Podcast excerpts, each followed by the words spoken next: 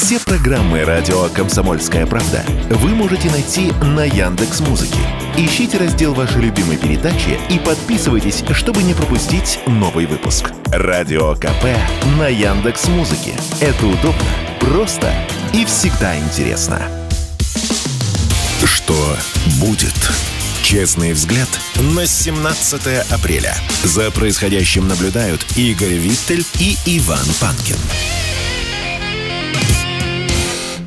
Здравствуйте, друзья! В студии радио «Комсомольская правда» Иван Панкин и Игорь Виттель. Мы рады вас приветствовать. Приветствую вас, дорогие друзья. На канале радио «Комсомольская правда» в YouTube идет прямая видеотрансляция. Подписывайтесь, пожалуйста, на канал. Не забывайте поставить лайк. Работает чат. В комментариях можете оставлять жалобы и предложения, темы и гостей для эфиров. Обязательно в середине и в конце этого часа, в середине следующего, во время больших перерывов, мы непременно будем отвечать на ваши вопросы. Ну, в разделе комментариев то же самое. Жалобы, предложения, темы гостей для эфиров. Еще прошу обратить внимание на ВКонтакте. Там есть наша группа. Вступайте в нее. Там дублируется видеотрансляция. Любопытный момент заключается в том, что если вдруг что случится с YouTube, а когда-нибудь наверняка это случится, не будем каркать, но тем не менее, ВКонтактик, я так понимаю, будет ведущим российским видеохостингом. Ну и, безусловно, если вы любите больше слушать, а не смотреть, то милости просим на подкаст-платформы Яндекс Музыка, Apple Подкаст, Google Подкаст. Подпишитесь на шоу, что будет, все будет хорошо после этого сразу же. Ну что ж, мы начинаем. Самые интересные новости. Одна из них, любопытнейшая новость, которая правда, за вчера. Запад, пишут СМИ, ударил Украину в спину в самый тяжелый момент. Речь идет о запрете импорта зерна с Украины. А пока что под этим, судя по всему, подписываются несколько стран. Это Польша, ну что, сынку, помогли тебе твои ляхи? Mm-mm. Венгрия и, судя по всему, Болгария. Что-то mm. хочет сейчас возразить Игорь Виттер. Ну, Нет, не, хоть, не хочу возразить, я просто восхищенно мычу. А, так э, да, тому есть две причины. Первое, значит, э, во-первых, вот эти поставки украинского зерна, они очень э, мешают европейским фермерам, потому что у поляков своего зерна, в общем, некуда девать. И яблоки.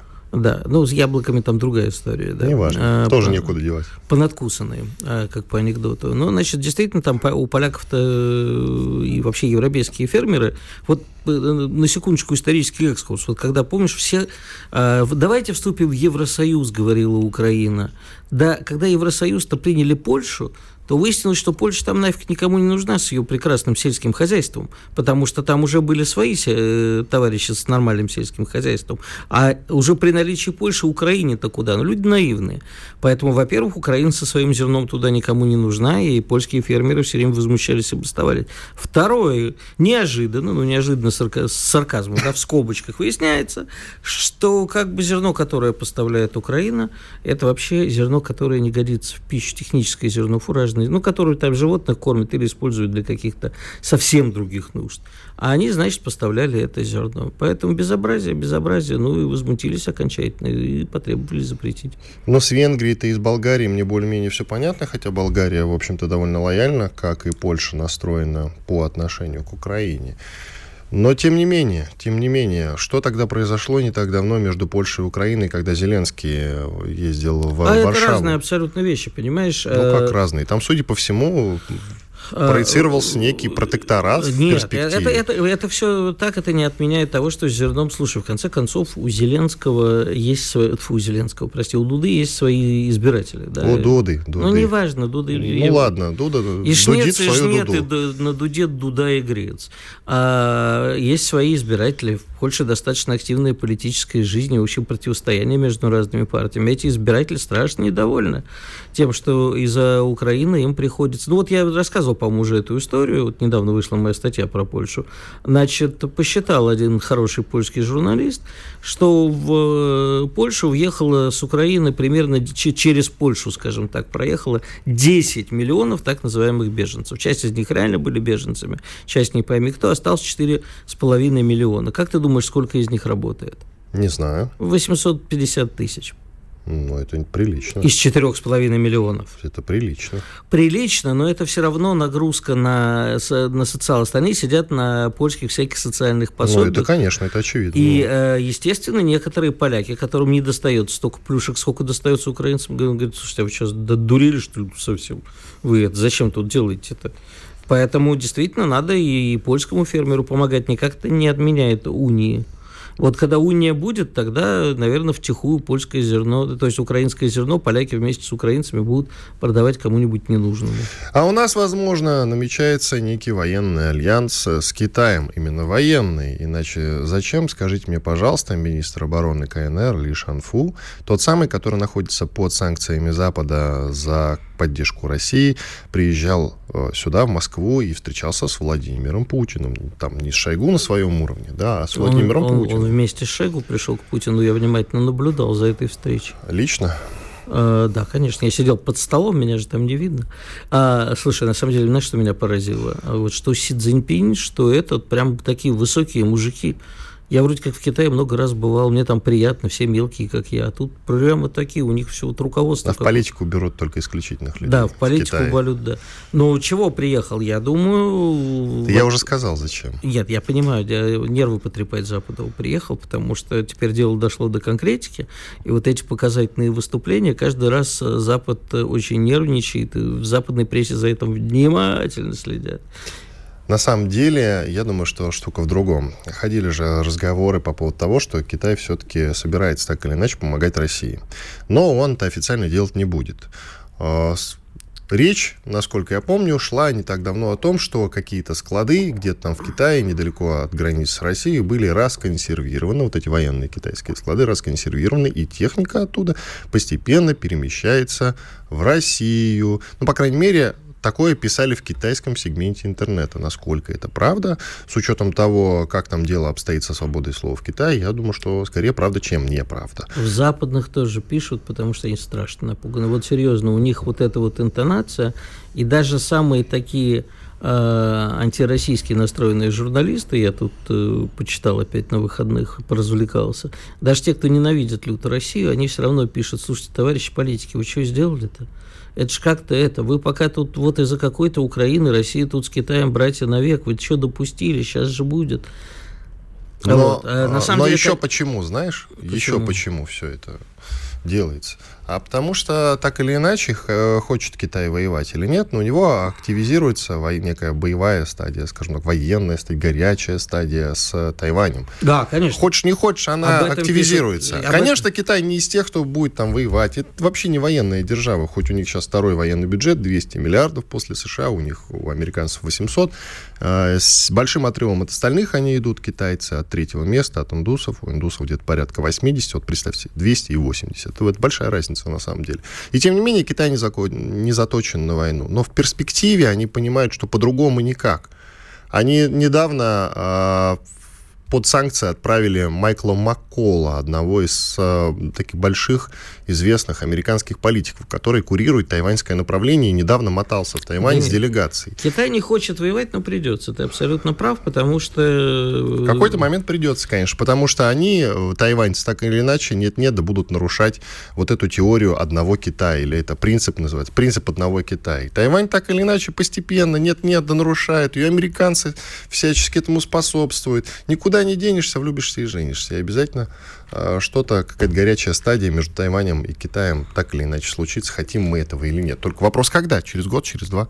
А да, может, завтра? Давай еще интересную историю давай. расскажем. Прямо меня под, подгорает рассказать. Ну давай, подгорает, это обязательно надо, конечно, рассказать. Ну, на самом деле, так на первый взгляд, когда люди слышат, что там что-то происходит в Судане, какой Судан, зачем нам это, почему нам это. Ну, вот так, а некоторые чуть поумнее вспоминают, что, в общем-то, у нас в Судане э, база должна быть, мы как бы договорились с Суданом. Но а, значит, Давай скажем, что это северо-восток Африки. Северо-восток Африки. Значит, угу. на днях началась там бойня. Армия э, борется с местными повстанцами, которые называются силы быстрого реагирования. Казалось бы, пусть борются. Нам Стандартная африканская история. Стандартная африканская разборка, тем более в Судане там это все время. Но дело не в этом. А повстанцы захватили аэропорт. И вот выясняется, что в аэропорту в заложниках теперь находятся там парабам парабам парабам 30 членов украинских экипажей. Экипажи чего, Игорь? А вот, я сейчас расскажу, Давай. экипажи чего. Это ж не просто так. Официально это звучит так. А, значит, э, что есть некая лоу-кост компания украинская SkyUp, и ее Боинг подожгли в аэропорту Хартума. А откуда нам это известно? Потому что некая украинская стюардесса, которая работает с этим экипажем, зовут ее Алина Посохова, опубликовала фотографии и, значит, написала «Судан, попытка переворота, обстрелы в аэропорту, заложники наши экипажи и борта, молимся». Значит, я не поленился, полез на страничку этой замечательной авиакомпании, Авиакомпания занята непонятно чем, потому что у нее все 14 самолетов, Боинги 737, и перевозит она, с одной стороны, делает какие-то очень странные чартерные рейсы, и еще она занимается э, так называемым мокрым лизингом, то есть сдает самолеты в лизингом с экипажем, с обслуживанием, совсем. Но да, то есть я посмотрел на расписание. Ну, там Шарм-эль-Шейх, Рига почему-то, где там Украина, не знаю, Кишинев, Звартноц, Хургада, Ржешев – но как они оказались-то в аэропорту э, Судана? 30 человек украинских экипажей, а украинских, ну, как бы, членов экипажей. А вот еще там оказываются египетские сушки. А помнишь, где уже всплывали египетские сушки?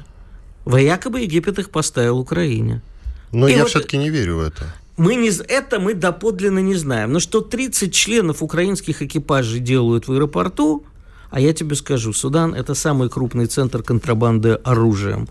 А Украина самый крупный поставщик оружия сейчас на, на черный рынок.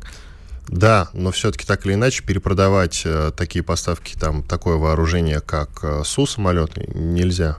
Там по договору это, кстати, Нельзя, нельзя, но знаешь, вот посмотрим. Ну, посмотрим, но я не уверен, что официально Египет их Но а, то, то, что украинцы торчат в Судане, я изучил все. Никакого отношения их э, э не имеет к Судану. Спорткп.ру О спорте, как о жизни. Что будет? Честный взгляд на 17 апреля. За происходящим наблюдают Игорь Виттель и Иван Панкин. Иван Панкин и Игорь Виттель. Мы сейчас э, продолжим. Пытаемся дозвониться до Димы Кулькова, военного корреспондента Первого канала, с которым мы договаривались. Вот я с ним переписывался как раз перед эфиром. Думаю, сейчас эти технические неурядицы мы устраним. А пока идем дальше по новостям. А новости у нас следующие. В Литве что-то слишком хорошая новость, чтобы ее в начале выпуска-то объявлять. В Литве не против того, чтобы школьники изучали русский язык. Советник президента Литвы Урбанович Урбанович выразил надежду на изучение школьниками русского языка. Урбанович отличная фамилия. Ну, Я... помощник президента целый по образованию. Йоланта Урбанович как раз говорит, а что а ученики чё? литовских школ могут выбирать русский язык в качестве второго иностранного. Суть потому, что мне периодически пишут из Прибалтики, там э, лютая ситуация, по крайней мере, вот с точки зрения русофобии, и я что-то удивлен этому заявлению. Я тоже удивлен, потому что как бы я-то Прибалтику и даже в последние годы объездил вдоль и поперек, могу тебе сказать, что по вот таким э, личным ощущениям э, русофобия, она более развита именно что в Литве потому что в Латвии как бы на бытовом уровне все спокойно говорят по-русски практически все, и никакой агрессии я никогда не чувствовал. А я в Латвии находился в разные промежутки жизни. А, ну, Эстонии вообще, все пофиг. А вот э, в Литве прямо чувствуется. Я не знаю, почему это происходит, но если происходит, слава богу, значит, какой-то все-таки прорыв есть. Меня больше удивляет, например, то, что у нас э, на новых наших территориях Э, разрешено детям учить украинский и так далее. Вот это вот у меня возник, вызывает много... А что тебя удивляет? Прости, а, пожалуйста. Знаешь... Я с... просто коротко сразу, да, вот мы сегодня будем еще говорить про Херсон, но просто напоминаю, как бы, когда там проходил референдум о присоединении, там э, в бюллетене ответ можно было дать на двух языках, как ты помнишь, русском и украинском. В остальных а... регионах не так, а в Херсоне на двух.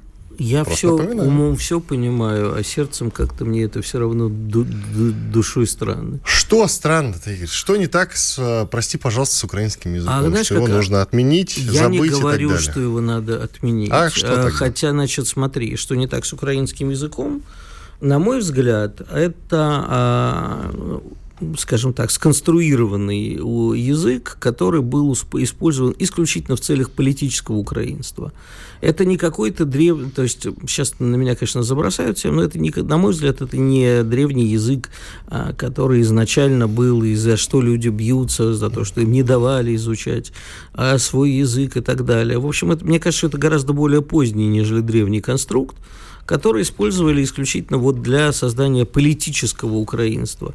Я я лично, я тебе могу сказать, не на Западной Украине, где вообще непонятно, на каком языке говорят, на смеси украинского, венгерского. Суржик польского. это называется. Нет, суржик это как раз Киев и восточные части. Суржик это смесь украинского с русским, а там смесь украинского, венгерского, польского и так далее.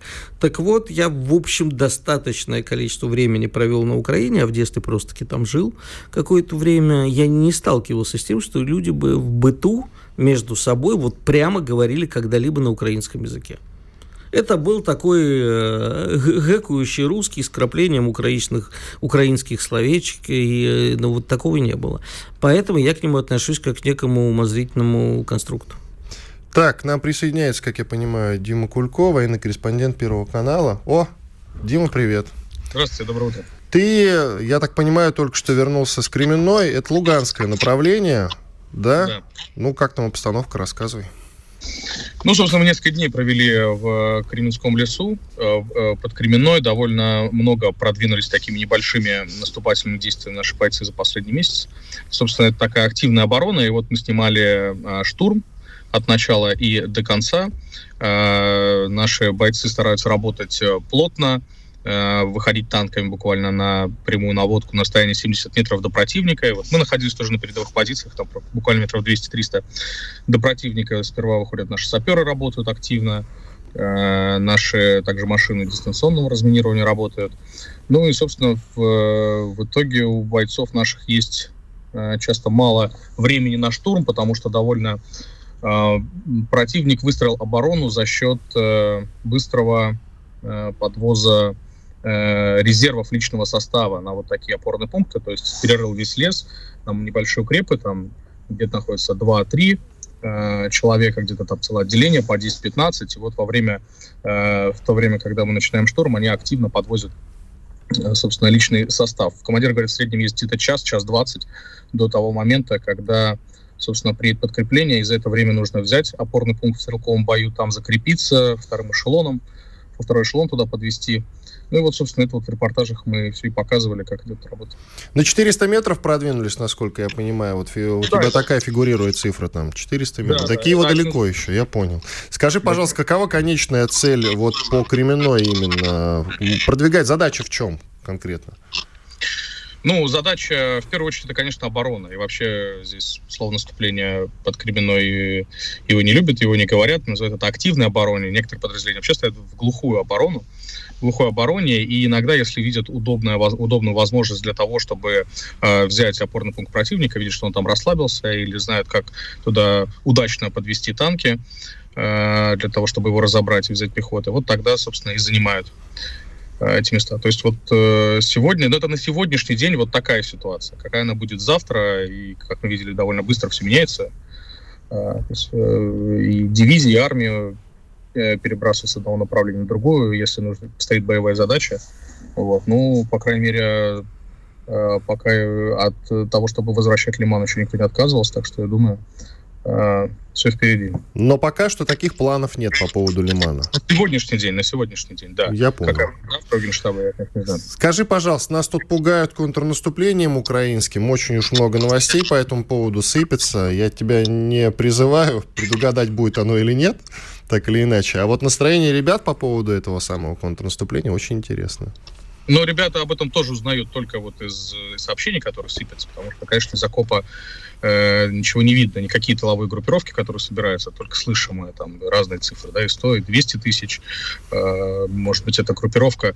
А в любом случае, об этом, если настроение бойцов, то об этом бойцы не думают, наверное, от слова совсем, потому что и так есть боевая работа, есть задачи на сегодняшний день, даже если это позиционные бои, э, думать о том, что там будет через неделю, а то и через несколько месяцев, как уже анонсирует Украина, конечно, тут особо не думают. Ну и греет душу, конечно, вот эти многочисленные линии обороны, которые были выстроены, в том числе и в Луганской Народной Республике после того, как были сделаны уроки по там, тому, что произошло в Харьковской области. И эти, это многочисленная фортификация за спиной, она, бойцы, конечно, ее чувствуют. Более того, увеличиваются постоянно эти оборонительные линии. Иногда едешь, думаешь, ну, неужели еще и здесь, в этой тыловой зоне будут делать? А мне кажется, что они просто смотрят, какая еще опушка не задействована, и там ставят укрепрайон. Действительно, как бы, э, можно сказать, что, конечно, к этому с точки зрения укрепления готовы.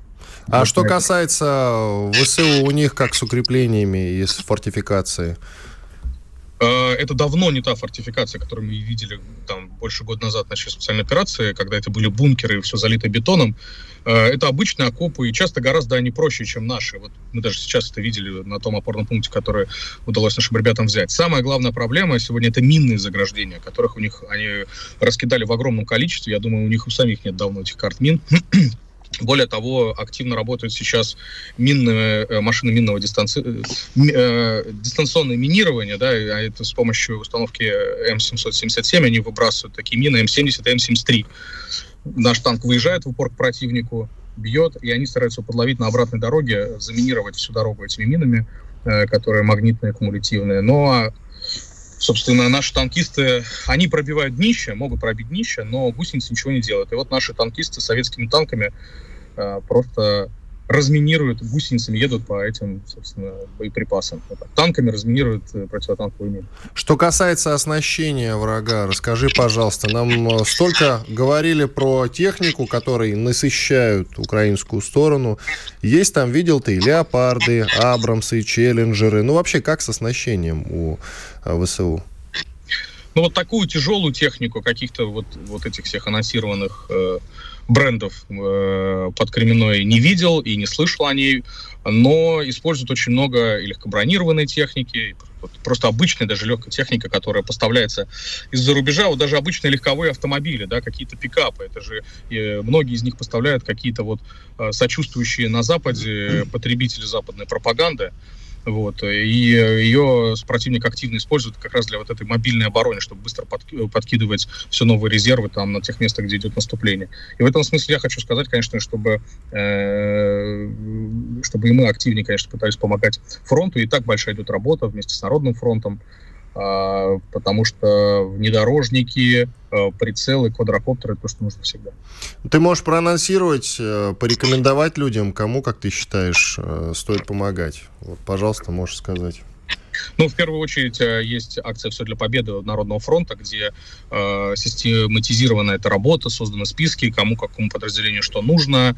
Э, все, собственно, это они на связи со всеми командирами, непосредственно командиром батальонов, рот, точно знают, что нужно в кому, в какое подразделение. Поэтому э, я всех вот горячо призываю обращаться в Народный фронт и помогать нашим бойцам.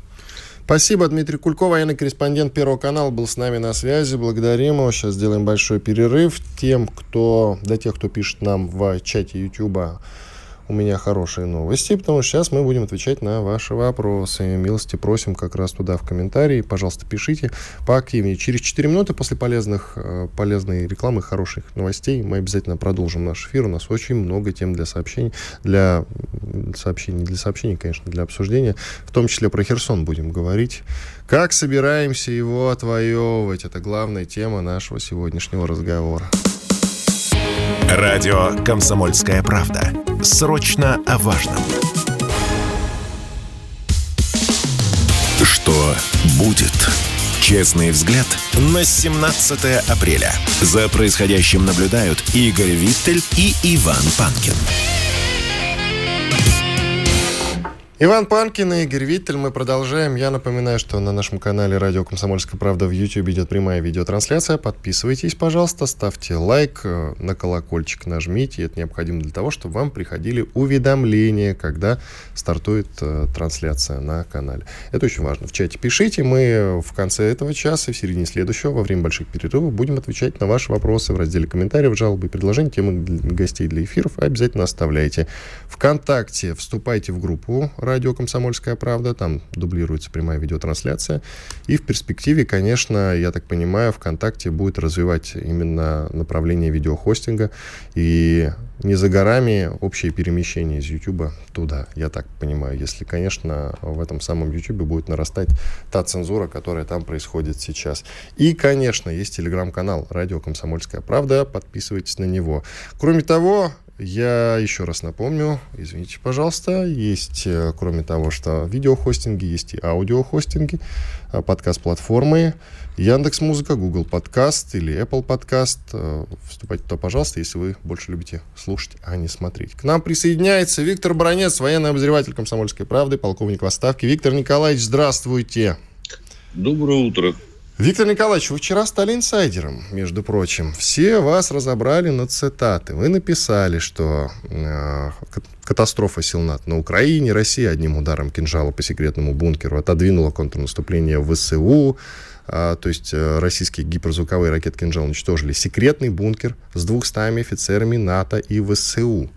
И тут же, тут же на вас обрушился шквал критики. Могу судить по своему телеграм-каналу. Начали писать, это же мартовская новость, зачем бронец это пишет? Виктор Николаевич, действительно, новость-то произошла, вот это, то есть новость за начало марта, а вы об этом начали говорить вчера.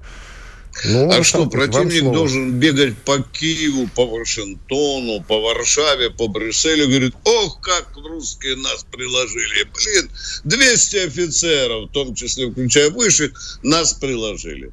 Ну, вы уже думаете, вы, у противника вы не добьетесь никогда количества, допустим, погибших вообще тоже в вооруженных силах Украины. Потому эту новость держали за зубами и Пентагон, и Брюссель, и Варшава, и тем более Киев. Молчали.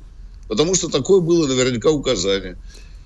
Так, вы официально э, подтверждаете эту новость с российской стороны. Я правильно вас понимаю? Я официально подтверждаю эту новость с российской стороны, что бы мне никто не говорил, и, и кто бы там меня не критиковал.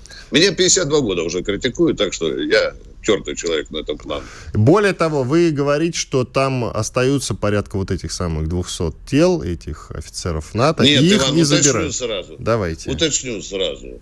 На позавчерашний день из-под земли удалось достать 40 тел, а примерно 160 остались еще под землей. Такая информация промелькнула уже и турецких, и американских, и польских средствах массовой информации. Вы видите, никаких официальных заявлений военное командование не делает.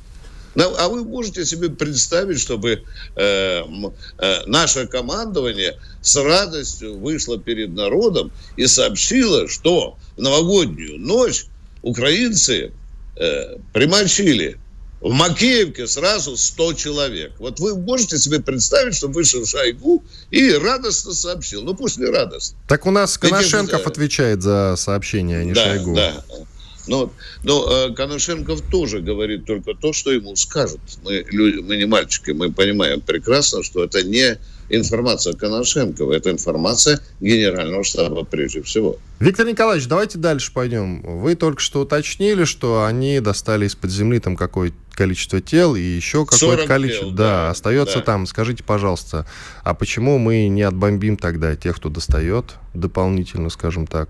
М? А, а, а зачем? За секундочку, дор... зачем? Зачем таким дорогим удовольствием э, э, бить туда, где, в общем-то, может быть бесполезно? Там трупы только достают. Какой смысл? Ведь вы не забывайте, что ракета «Калибр» стоит примерно 800 тысяч долларов. И бить по этим мышам, которые там лазят среди разломов на глубине там 60, 100, 70 метров. Ну, как, какой смысл? А нет, больше нечем нет, отбомбить, кроме как калибрами, да, этот участок, если мы его это знаем? Это не калибры, мы били кинжалами. Кинжал, это другая конечно. песня. Но я имею в виду, не нечем больше отбомбить, да, кроме этого? Ну, как это? Ну, наши калибры не перевелись. Нас сейчас стахановскими темпами мы делаем эти ракеты в три смены, 30 дней э, в, в, в месяц. Мы сейчас утроили, я бы даже сказал, напряжение на, э, на этом участке. И причем не только кинжалы, не только калибры, но и другие боеприпасы, скажем так. Виктор Николаевич, а скажите, пожалуйста, я так догадываюсь, что такой командный пункт не один – а почему мы знаем... Правильно.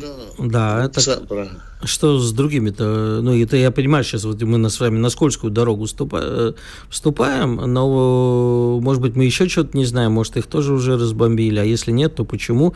И второй сразу вопрос, чтобы два раза не вставать. А, мы можем предъявить это официально, и на основании этого заявить, вот смотрите, солдаты НАТО, генералы НАТО участвуют в э, непосредственном конфликте на Украине, и это как бы казус Белли. Мы могли бы это предъявить, нас пустили э, туда в развалины, трупы вытаскивать и американцев, и немцев, и французов, и греков в том числе. Да. Но теперь про командный пункт. Вы знаете, что во времена Советского Союза у нас были военные округа. Вот один из них, Прикарпатский, со штабом во Львове, и как раз держал запасной командный пункт километров 50-60 от Львова. У каждого штаба военного округа был запасной командный пункт. Вот на то время, когда он создавался, то его напичкивали самыми современными средствами связи. И, естественно, этот командный пункт был рассчитан и на атомный удар. Да. Вот был такой запасной командный пункт и в Прикарпатском военном округе. И вот туда, ну, у этого командного пункта есть так называемый колодец, это для подачи воздуха и так далее, такая точка, которую надо выследить. И вот туда, в этот колодец, и шуганули два наших кинжала. Это очень мощное оружие. Я вам э, из-за, даже из-за уважения к нему американцы почему-то его назвали кайфоломом ну, кайф, видимо, видимо, ломал. Представьте себе, что там э, боеголовка или количество тротила 500 килограммов. А есть еще э, такое понятие, как э, кинетическая энергия, которая измеряется гигаджоулях. Ну, это я уже далеко в математику залез, но я просто... Слишком физику. далеко, Виктор Николаевич. Да. Физику, физику все-таки, да. не в математику, что Виктор дальше, Николаевич. Что, да, я, я вам сейчас приведу яркий пример. Вы взрослые мальчики, по математике хорошо у вас было. Вы поймете, что даже без взрыва вот эта сумасшедшая скорость, сумасшедшая летящая ракета, там 12-12 махов, она в себе только кинетической энергии несла в себе 4 тонны. Это не говоря о том, что еще 500 килограммов тротила. Так что она прошла очень, очень глубоко. Да, она и так блистательно себя показывала во время, э, э во время у, у, учений. Там полутораметровый слой бетона, Э, как вы пальцем лист бумаги вот проткнете А4, вот так точно она проходила э, вот это укрепление. Странно, что тела остались, правда? Они там и от угара и задохнулись. Ну что вы, уважаемые. Э, Еще же неизвестно, в каком состоянии. Мне бы тоже хотелось показать человечеству, как достают эти тела, как их пакуют, как их перевозят в Соединенные Штаты Америки, как их там встречают. Особенно особенно поляков там много, да, а то их возят так небрежно, как битых собак в черных мешках из-под мусора. А надо бы, нам бы показать, как они торжественно, прямая копают. Причем на кладбище не пускают никого, чтобы снимать. Это американцы, и поляки это делают, и британцы, кстати, тоже там были. Да, они получили свое. Виктор Николаевич, Мне, да, да. что касается Херсона, вчера пошли новости о том, что наша авиация ну, заходила в прошедшем времени, уже будем говорить, в рубеж пусков авиабомб на Херсонском направлении, и потом посыпались новости, что несколько взрывов прозвучало в Херсоне после пуска этих самых нескольких авиабомб. О чем это говорит? Начинаем отвоевывать Херсон? Виктор Николаевич. Ну, я прежде всего бы вам хотел э, уточнить. Значит, надо, я военный человек, надо, надо с самого начала э, понимать. Вы знаете прекрасно, что у нас не вся Херсонская, не вся Запорожская область контролируется нашими войсками. Понятно? Понятно. Да, да. Да, мы действительно управляем эти авиабомбы сейчас используем. Это сейчас у, у нас очень вот такое модное оружие, которое показало э, свое свою эффективность, оно не пылится на складах, вы понимаете. Мы действительно там я думаю, что, скорее всего, на упреждение сработали, потому что все же ждут сейчас контрнаступа, да, контрнаступа, наступа, много раз обещано. Вчера, кстати, украинцы дернулись два раза, два раза по башке очень серьезно получили. Потому что наша армия сегодня живет в боевом напряжении. Ну, сколько можно? Уже полгода наступают, как говорится, войну объявили, а в окопы не пришли. И вот вчера они попробовали уже достаточно крупными подразделениями, в том числе на Херсонском направлении, направлении, шевельнуться на Запорожске, там, в другом направлении. Ну и получили, извините за выражение, э, по башке. Мы э, Три находимся... секунды, Виктор Николаевич. Да, да, я, я сказал все, пожалуйста, пожалуйста. Спасибо большое. Что Виктор вы... Бронец, военный обозреватель «Комсомольской правды» был с нами на связи. Ну что ж, по Херсону прояснили, в общем-то. Сейчас мы уже после небольшого перерыва будем с тобой эту тему обсуждать когда собираемся брать Херсон и собираемся ли в ближайшей перспективе это делать. Иван Панкин, Игорь Виттель. Через две минуты после полезной рекламы хороших новостей продолжим. Радио «Комсомольская правда». Мы быстрее телеграм-каналов.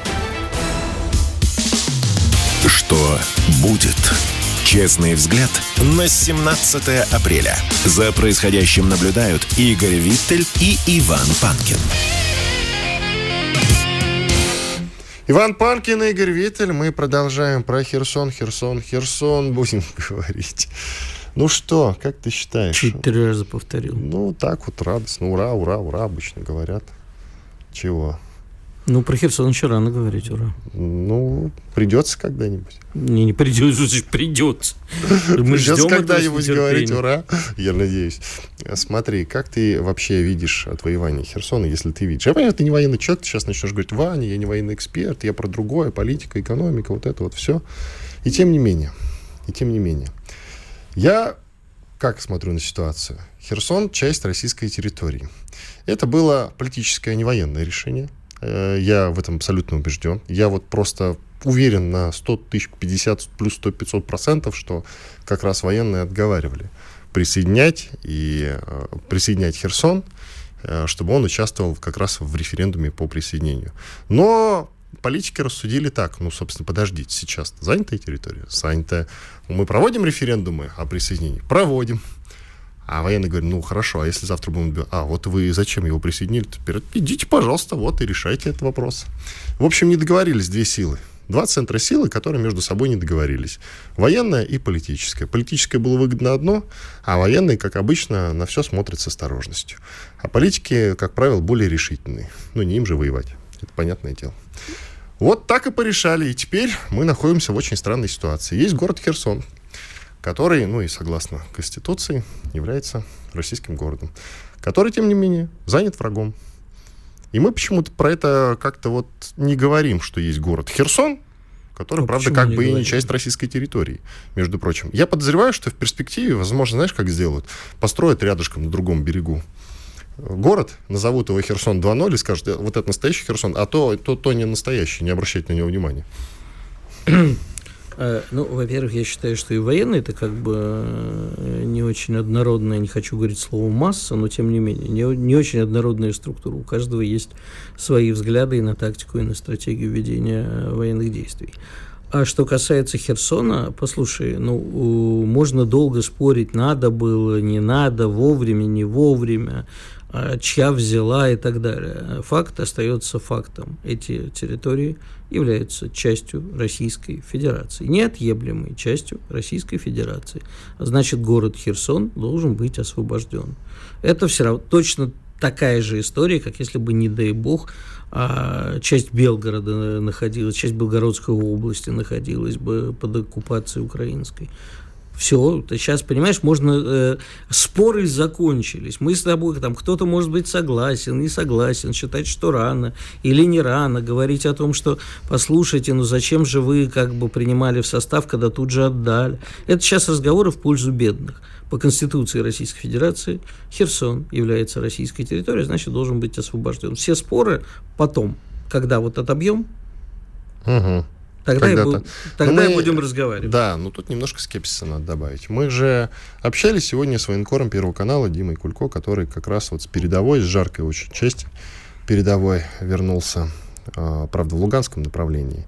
И тем не менее, там мы продвинулись на 400 метров. Там идут ожесточеннейшие бои. Я просто смотрю его репортажи, читаю его телеграм-канал и знаю, о чем говорю. На 400 метров продвинулись. Когда мы продвигаемся на полтора километра, это считается невероятным успехом и происходит крайне редко. То есть до Киева, как я уже шутил сегодня, очень далеко.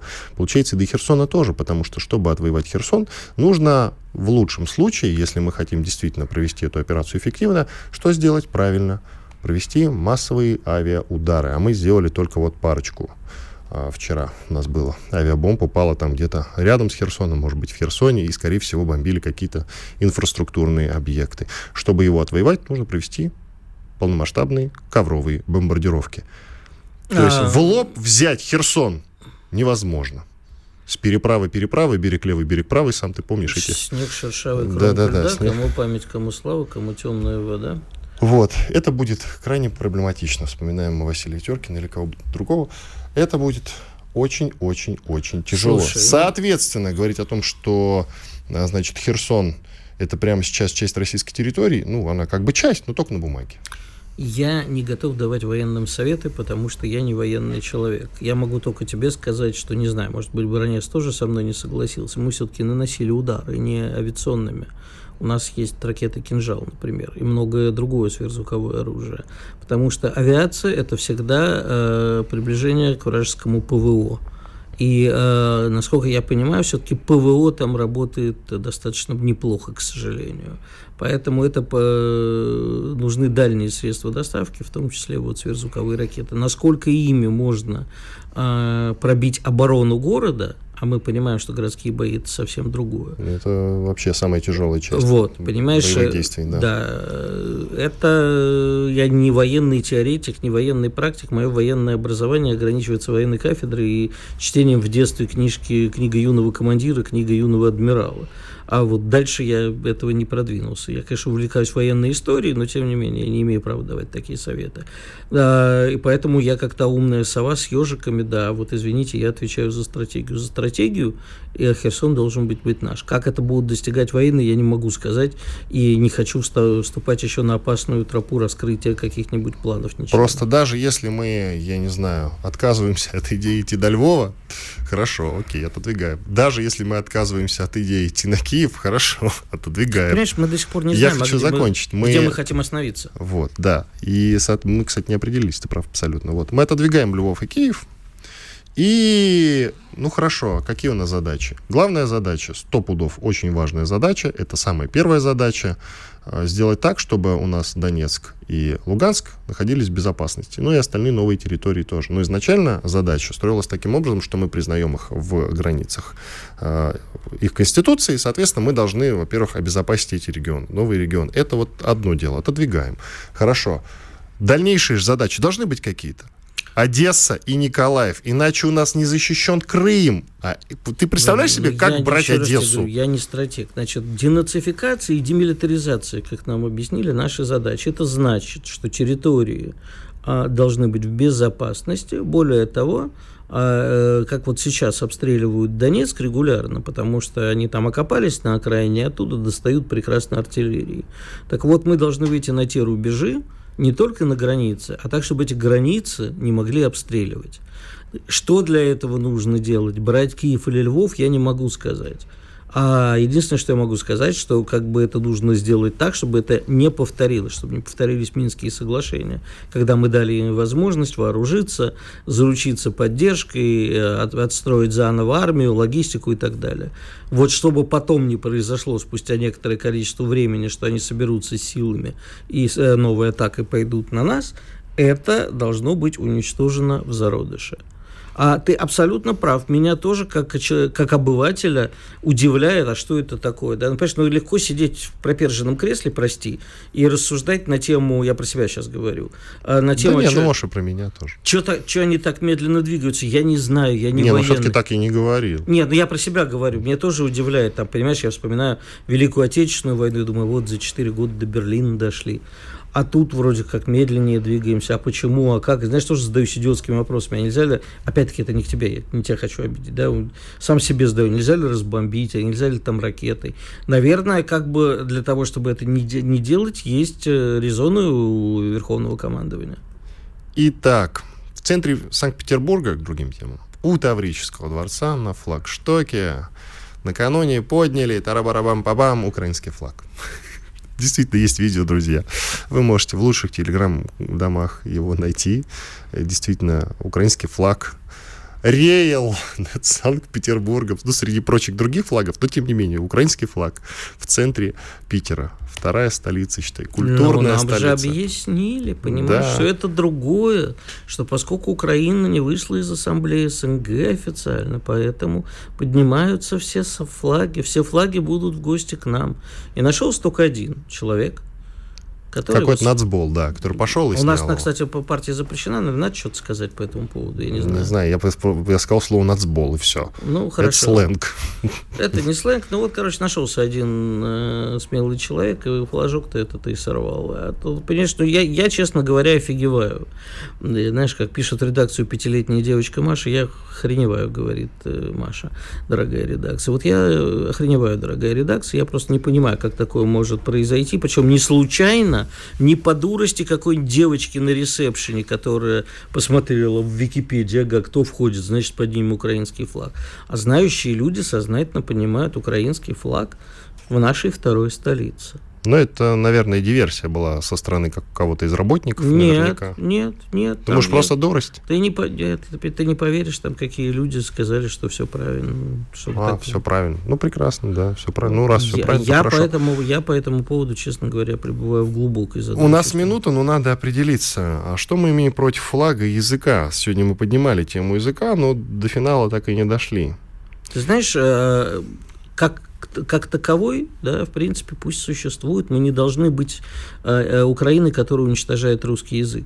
Я просто тебе же еще раз сказал, что просто это у меня вызывает глубокую задумчивость, что в момент СВО это происходит, и на новых территориях. Наверное, мы проявляем какой-то гуманизм. А после СВО, что мы сделаем с флагом и с языком украинскими?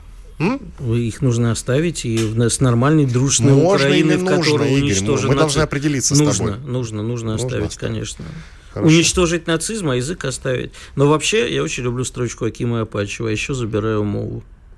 Ну, на него же многие наехали, даже среди военкорской тусовки по этому поводу. Там А целая нравится. дискуссия, поговорим с ним как-нибудь об этом. Иван Панкин, Игорь Виттель. Встретимся уже в начале следующего часа.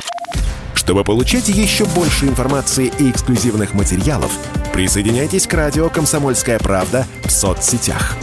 В отечественных социальных сетях. Смотрите новые выпуски на Рутьюбе, читайте телеграм-канал, добавляйтесь в друзья ВКонтакте, подписывайтесь, смотрите и слушайте. Радио «Комсомольская правда». Самая оперативная и проверенная информация в эфире и соцсетях.